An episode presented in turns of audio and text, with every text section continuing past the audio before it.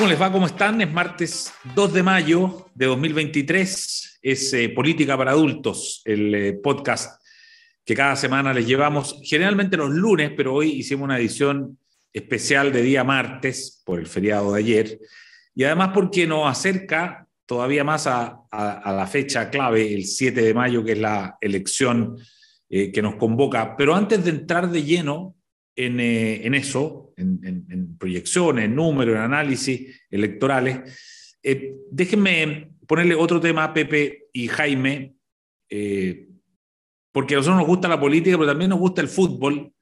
Y la verdad es que este fin de semana vivimos un momento bien complejo que, hay varios que lo han tratado de conectar con la realidad del país, la violencia, la falta de, eh, de respeto por, por, cuestiones básicas de convivencia. Eh, partamos, Jaime, por ti esta semana.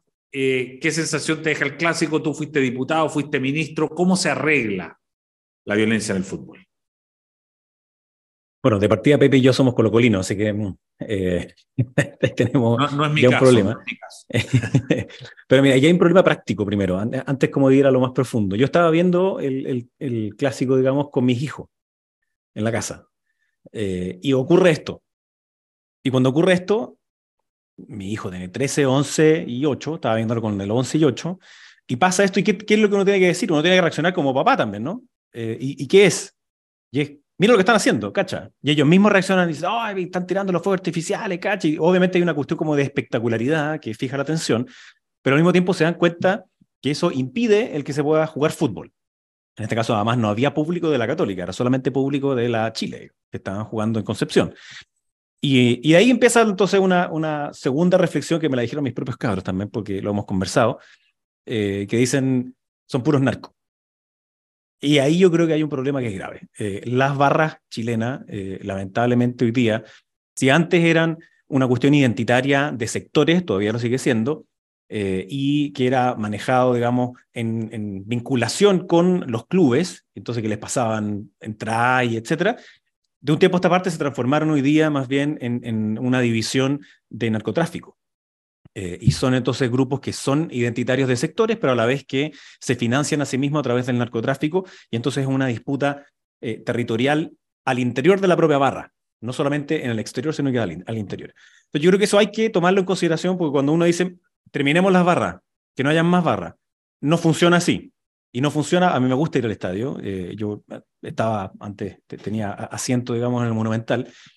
Pero para los clásicos eh, ocurre lo que probablemente le pasa a todos los papás y mamás que les gusta ir al estadio, que es que a mí me da temor ir con mis cabros. Porque no sabía qué es lo que iba a pasar. Eh, no sabía si que iba a haber un problema dentro del estadio, en la cancha, en la gradería, afuera del estadio.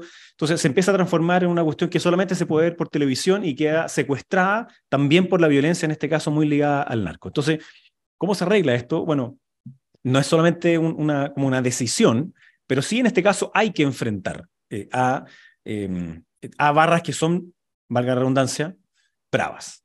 Eh, porque eh, si tú dices, vamos a poner estos controles, vamos a poner estas reglas, vamos a hacer este tipo de cosas, tienes que aplicarlas. ¿Y cómo las vas a aplicar con personas que van armadas, personas que están ligadas al narcotráfico, personas que están ligadas a un control territorial como de crimen organizado? Eh, la verdad es que es profundamente difícil, eh, pero, pero sí creo que se puede. Se han hecho en otras partes del mundo, creo que sí se puede hacer también acá.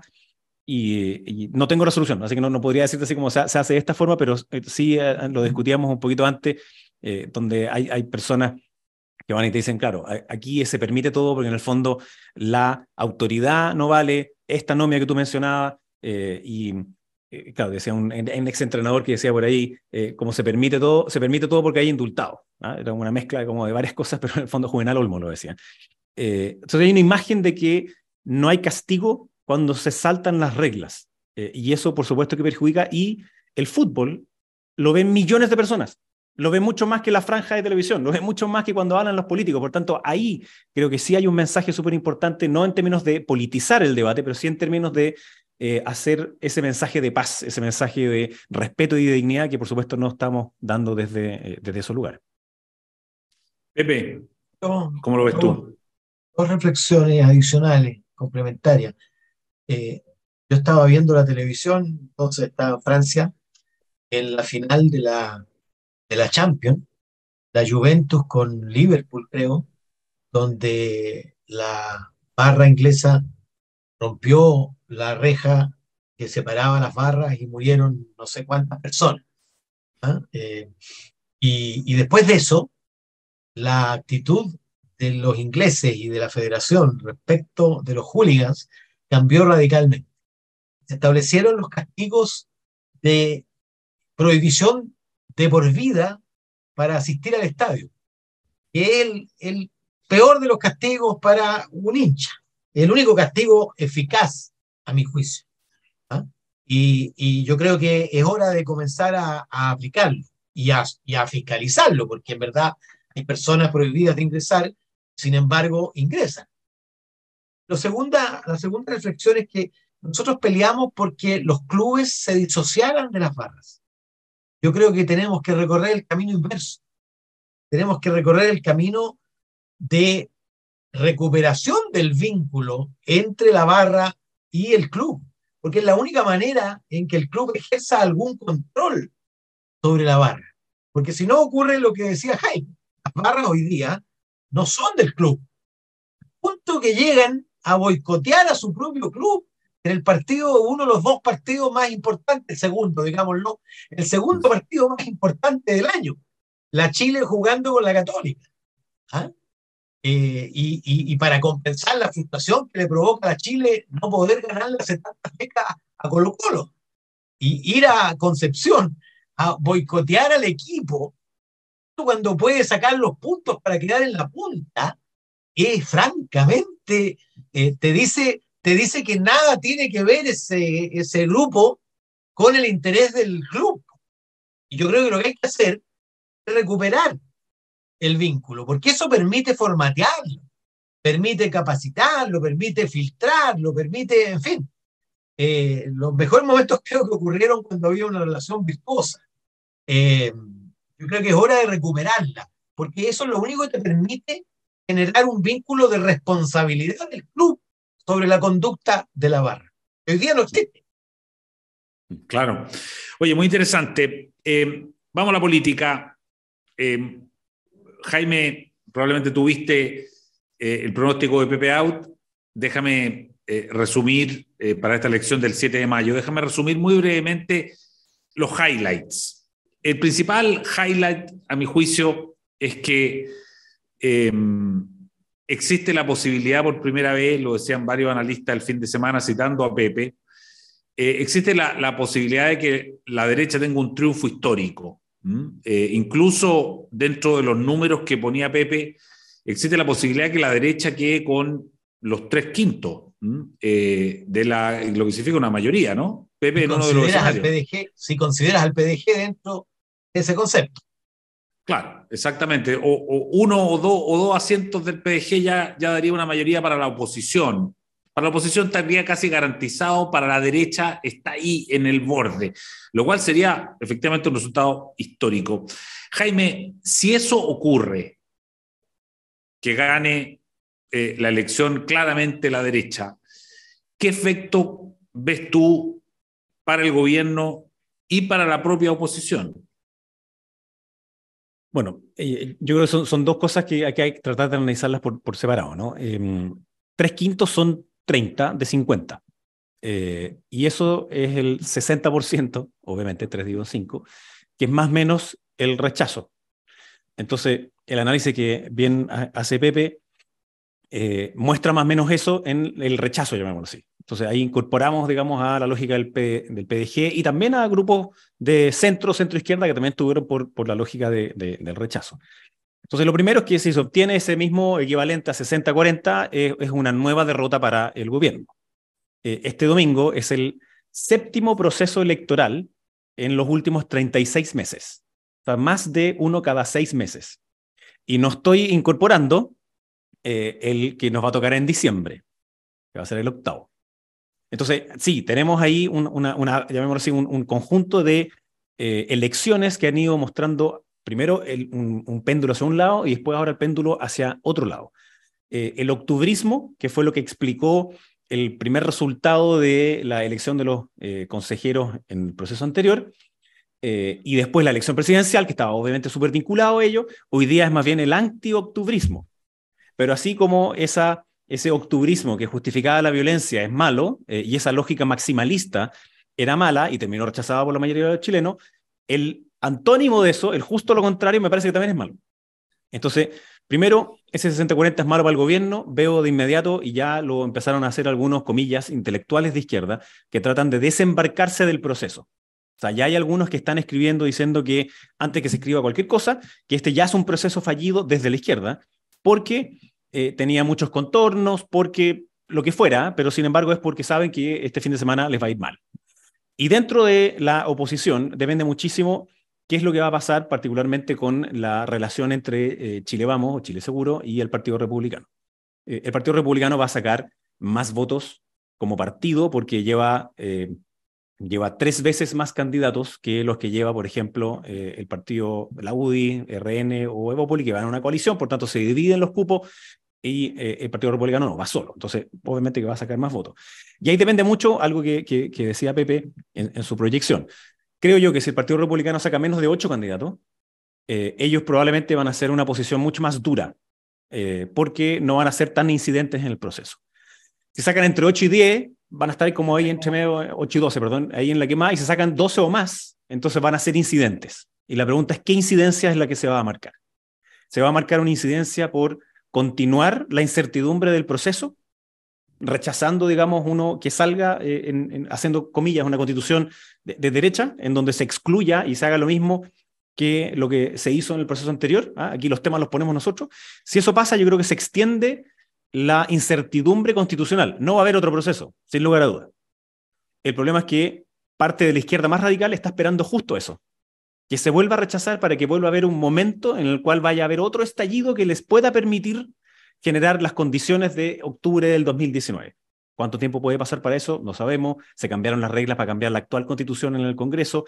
Entonces, yo creo que se van a hacer muchos cálculos de los resultados entre sí, como siempre se dice, las elecciones se explican, ¿ah? no se ganan, no se pierden, pero va a haber una cuestión que es bien fácil, digamos, si es que el gobierno vuelve a repetir ese 38% o menos, evidentemente es una derrota y es una derrota además para su propio programa, de nuevo, y va a tener que tratar de que no se desembarque esa parte de la izquierda que es parte de su gobierno y que va a empezar a decir, esto ya no nos gustó y es porque perdieron las elecciones. Y por el lado de la derecha, yo creo que la clave eh, es que eh, no, no nos vayamos al otro extremo de tal forma que eh, no se produzca un encuentro para cerrar el ciclo constitucional durante el año 2023. Pepe, la misma pregunta. Si tu proyección es acertada, ¿qué efecto tiene? Bueno, primero, la proyección es la lógica.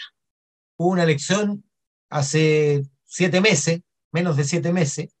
Siete meses después, nada ha cambiado de manera relevante. Incluso uno podría decir que la demanda de orden ha crecido, que la valoración del gobierno ha bajado. De hecho, una semana antes de la elección del 4 de septiembre, Gabriel Boris tenía 37% de valoración positiva, hoy día tiene 30% tenía 57 de negativo, y día tiene 62, y en consecuencia es levemente peor, digamos. Por lo tanto, el, el, gobierno podría celebrar si consigue llegar al 38 o si logra superar por una décima. El 38 seguro va a celebrar. Primero porque va a tener más apoyo de lo que tiene el presidente y su gobierno. Y segundo porque avanzó un milímetro respecto de la elección previa. Yo digo que lo lógico es que tienda a repetirse el resultado. Hay tres listas que se reclaman del rechazo, hay dos listas que se reclaman de la prueba. La lista de todo por Chile confunde un poquito eso porque hay algunos elementos que estuvieron por el rechazo, Andrés Saldívar, por ejemplo, ¿ah?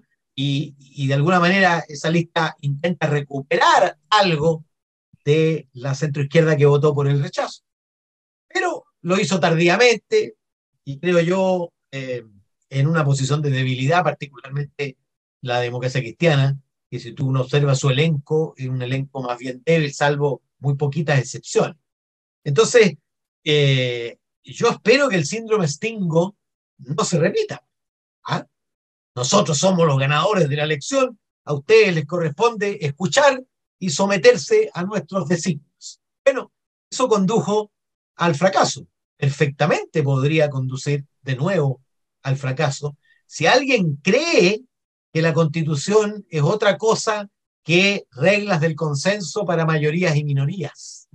Si alguien cree que la constitución es un programa político que hay que imponerle al otro, eh, francamente, la probabilidad de que terminemos donde mismo, estrellándonos la cabeza contra el muro, es muy alta. Ahora, eh, yo creo que el comportamiento de, primero, yo no daría inmediatamente por hecho que los electos del Partido de la Gente eh, van a estar alineados en todas las cosas con la derecha. Primero porque ellos se alinean con lo que es popular. ¿ah? Y, seguramente si, si alguien se lo puede proponer la renacionalización del cobre, que es popular, van a estar con la renacionalización del cobre, aunque sea una demanda de izquierda. ¿ah? Les puede pasar lo que les pasó en el Parlamento a, a seis meses de llegado, la implosión. Porque es difícil navegar en la vida política sin convicciones propias, diciendo mis convicciones son las que ustedes me van a decir. ¿ah? Y el pueblo no habla por una sola voz, son siempre múltiples voces y por lo tanto implica una decisión. Y cuando decides, te divides. Es lo que le pasó en el Congreso y perfectamente le podría pasar en esta discusión. Por lo tanto, yo no, yo no haría inmediatamente que eh, está ahí. No creo que alcance los, los tres quintos con eh, Chile Seguro y Republicano, pero si alcanzara, eh, yo confío en la sabiduría de algunos que no van a querer, por supuesto, someternos de nuevo al mismo riesgo, porque, porque existe un riesgo real. Incluso si hubiera acuerdo dentro del Consejo Constitucional de que después la mayoría ciudadana no aprobé. Primero porque se ha incorporado un electorado rechacista, que es rechacista, no, digamos, no, no lo atribuyamos a la derecha, porque perfectamente podría estar en la izquierda después. Es rechacista del sistema, es rechacista de lo que propone la clase política, es rechacista y desconfiado del Estado. Eh, y por lo tanto, eh, mira, la, política siempre tiene la tentación, y se equivoca, de tomar lo provisorio como si fuera estructural, como si fuera permanente. Entonces, con Bachelet, muchos dijeron, viramos a la izquierda, el país viró a la izquierda. Y mira, mira dónde rebotaron las reformas. Luego vino Piñera y lo mismo, viró el país a la derecha. Mira dónde rebotaron y cómo terminamos en un estallido. Después Boris ganó segunda vuelta y dijeron, no, el país viró a la izquierda, Boris venía ocho años por delante y mira dónde está hoy día. Entonces, mal haría la derecha en entusiasmarse, así como hizo mal en deprimirse algunos cuando sacaron 20,8% de los votos en la elección de mayo 2021. Mira tú, ¿eh? mayo 2021, la derecha de Chile Vamos, más republicanos, sumaron 20,8% de los votos. Hoy día van a sumar de todas maneras más de 45%, es decir, el doble de todas maneras. ¿Ah? ¿Y qué es lo real? Bueno, ninguna de las dos cosas los resultados electorales son por definición momentos y momentos en relación a un adversario, porque también hay que considerar que toda elección ocurrida durante un gobierno es un juicio al gobierno. Por lo tanto, lo que está traduciendo ese resultado no es la inclinación del pueblo hacia la derecha, es más bien el rechazo al gobierno de turno y su insatisfacción con sus posiciones y la la disociación completa de sus prioridades respecto a las prioridades del pueblo, en fin. Eh, pero no es que no es que hayan conquistado, no debieran celebrar como si hubieran conquistado ¿ah? un territorio de manera definitiva, por lo, porque nada es definitivo en política y en elecciones. Y el que toma por definitivo lo provisorio, eh, bueno, cae en el autoritarismo. Oye, ¿y qué le pasa al gobierno, Pepe, esa noche? ¿ah? con, una, con una derrota que ya hoy día en una entrevista en la segunda el, el, el, senador Juan Luis Castro, socialista, decía la derrota es inevitable. Lo que está claro es que va a tener una derrota. ¿Qué le pasa al gobierno con, con, con esta nueva derrota? Bueno, no le pasa nada si, si simplemente se repite lo que ya todos saben. Si la votación es mayor que el apoyo al presidente. ¿Qué novedad va a tener que los partidos del oficialismo sumen 35% más, 5 puntos más que lo que suma el presidente? No constituye novedad. Porque el viraje ya está hecho.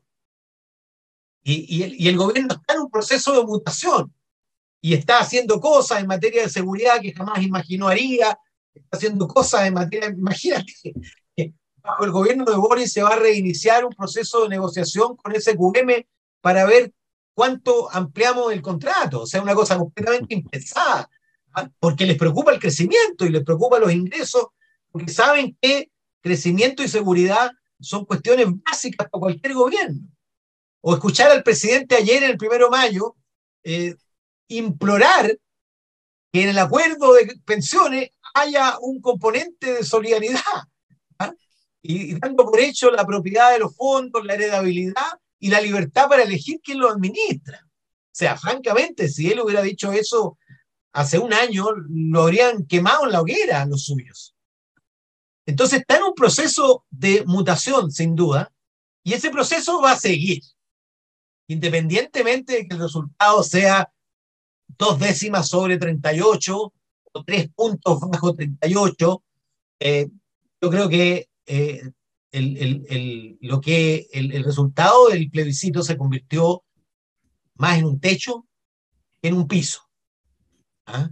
Y yo estimo que es difícil que supere el 38. Yo hace dos meses pensaba que era posible, por efecto de la ampliación de la oferta. Pero como ha ido evolucionando, como han ido evolucionando las cosas, la, la neutralización de la acción del gobierno que produce esto de que el gobierno hace una cosa y los suyos dicen otra. ¿ah?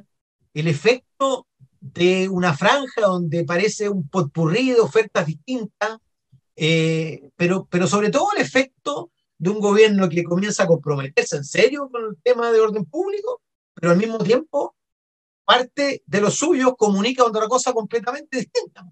En el mismo momento se está concordando con la oposición en el Senado la ley Naim de Tamal, el presidente del partido de, Gabriel Boric está eh, ley Naim de Tamal igual fisismo. O sea, entonces lo que, lo que al final podría darte rédito, no te los da. Porque para que para que haya rédito, tú tienes que cacarear ese éxito. Y no puedes cacarearlo porque afecta a los suyos, ¿te das cuenta?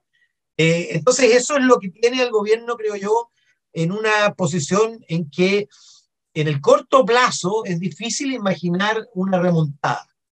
Quizás en el mediano, lo que está haciendo, porque las cosas que tú haces en seguridad funcionan con espoleta retardada, como dicen los militares, es decir, tiempo después de disparar. Eh, pero eso ocurrirá solo en la medida que logre hacerse acompañar por los suyos, porque si los suyos comunican algo completamente distinto de lo que está haciendo el gobierno, es difícil que el gobierno recupere eh, electorado y se acerque a lo menos a la mayoría.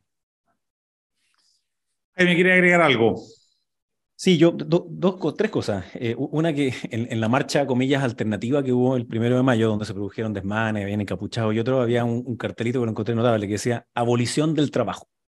¿Ah? Entonces, el día del trabajo se marchaba por la abolición del trabajo. Está notable.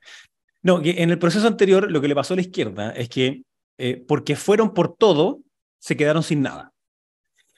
Pero al mismo tiempo, y aquí me pongo la camiseta de la centro derecha, digamos, y es que por, por no querer cambiar nada o por resistirnos a esos cambios estuvimos al borde del abismo.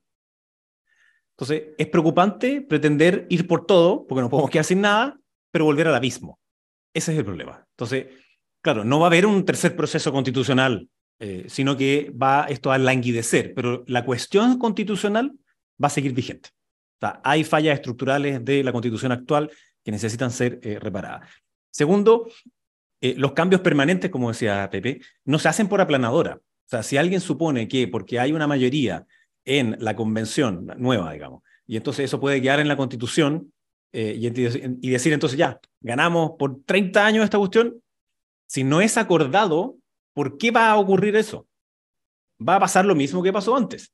Entonces, si realmente queremos que haya una ganancia, llamémoslo así, cultural de centro derecha, bueno, hay que hacerlo en acuerdo para que esa, ese set de reglas sea uno donde puedan jugar canchas de izquierda, derecha, centro izquierda, centro derecha y sean los ciudadanos los que escojan una u otra, pero no el tratar de pretender, como bien decía Pepe, hacer un programa de gobierno a partir de eso. Y yo sí hay un matiz con, con, con Pepe, que es que si al gobierno le va mal, en el fondo es la ratificación de este viraje. Eh, y lo digo porque hay un sector dentro del gobierno que todavía quieren negar el resultado cultural del plebiscito de salida. Es decir, son aquellos que te dicen, vamos un paso para atrás y dos para adelante, eh, que quieren volver a reivindicar algunas de estas cosas en, en, en, la comisión de expertos y agarran texto que era muy similar al de la convención. Entonces, yo creo que eso va a hacer que algunos quieran empezar a arrancar más fácil, porque va a ser eh, la, la, mirada de, o oh, no hemos ganado porque no hemos sido suficientemente de izquierda, o no hemos ganado porque no lo hemos corrido de verdaderamente hacia la socialdemocracia. Como dice el senador Castro, dice que va a tener que incorporar a la DCA dentro del gobierno. Entonces, e, esa, división dentro de eh, la, izquierda, digamos, de la coalición, de las coaliciones de gobierno, creo que va a ser interesante de mirar, pero para la centro derecha va a estar su propio desafío. Y ese desafío que se va a reflejar en esta elección, que si bien no tiene que ver con lo que pasa en el Congreso directamente, al final va a estar íntimamente entrelazado. ¿Cuál va a ser la posición frente a reformas de ahora? Una reforma de pensiones, una reforma a salud, una reforma tributaria, va a depender también de qué es lo que va a pasar con esa correlación de fuerza en esta eh, nueva convención, este nuevo proceso. Así que eh, yo espero que lo, tomemos con tranquilidad y, no con eh, demasiada euforia, porque si queremos terminar con una, de las incertidumbres que tenemos absolutamente todos en esa set de reglas de juego, yo creo que lo mejor para el país es acordar reglas aceptadas y aceptables para que cerremos el ciclo en diciembre del 2023. Eh, muy brevemente, una última cosa antes de despedirnos. Pepe, con tu pronóstico, eh, si se cumple un cambio de gabinete, no, ¿tú no lo encontrarías mucho sentido? Salvo que incorpore a, nuevas fuerzas políticas. A la DC. ¿Te hace sentido eso? A la DC. Em, pero el, viraje ya se hizo. ¿ah? El viraje ya se hizo. Siempre es bueno reforzar situaciones, en fin, ampliar todo lo que pueda eh, pero lo que va a provocar el resultado es el reforzamiento de esa mutación, de ese proceso. ¿ah? Eh, no la reversión, ni tampoco un nuevo proceso, porque, porque el, el raciocinio es muy difícil de sostener que nos está ganando la derecha porque no somos suficientemente de izquierda. O sea, es francamente, es francamente insostenible como lógica. O sea, Aristóteles no lo dejaría pasar. El que hay, algunos intelectuales de izquierda que dijeron eso exactamente eh, hace una semana atrás y firmaron otras 10 grupos más que son bastante radicales. Pero claro, yo te encuentro toda la razón, pero, en el fondo para ellos se ratifica eso y por tanto en el fondo es, este ya no es nuestro gobierno. Claro, tendría que ser una cosa como esa. Oye, pero nada, la próxima que nos toca eh, es el martes, eh, perdón, es el próximo lunes, efectivamente, eh, después de la elección, el 8, y va a ser en vivo, ¿no? En, en, el Teatro Soco. Así es que quienes quieran asistir, los miembros de la Red Libre que quieran ir, en este mismo video, aquí abajo en la descripción del video, hay un link donde se van a poder inscribir para poder ver esto mismo en vivo, con ya con todo el análisis, con todas las cartas arriba de la mesa y con los efectos eh, probablemente muy ya a la vista o a punto de ocurrir. Así que quedan todos invitados para el próximo lunes eh, por YouTube o en vivo. Política para Adultos. Gracias Pepe, gracias Jaime y nos vemos a la vuelta de las elecciones. Que esté muy bien. Gracias. Nos vemos y vayan a votar. ¿ah? Chao. El libero, la realidad como no la habías visto. Haz que estos contenidos lleguen más lejos haciéndote miembro de la red Libero.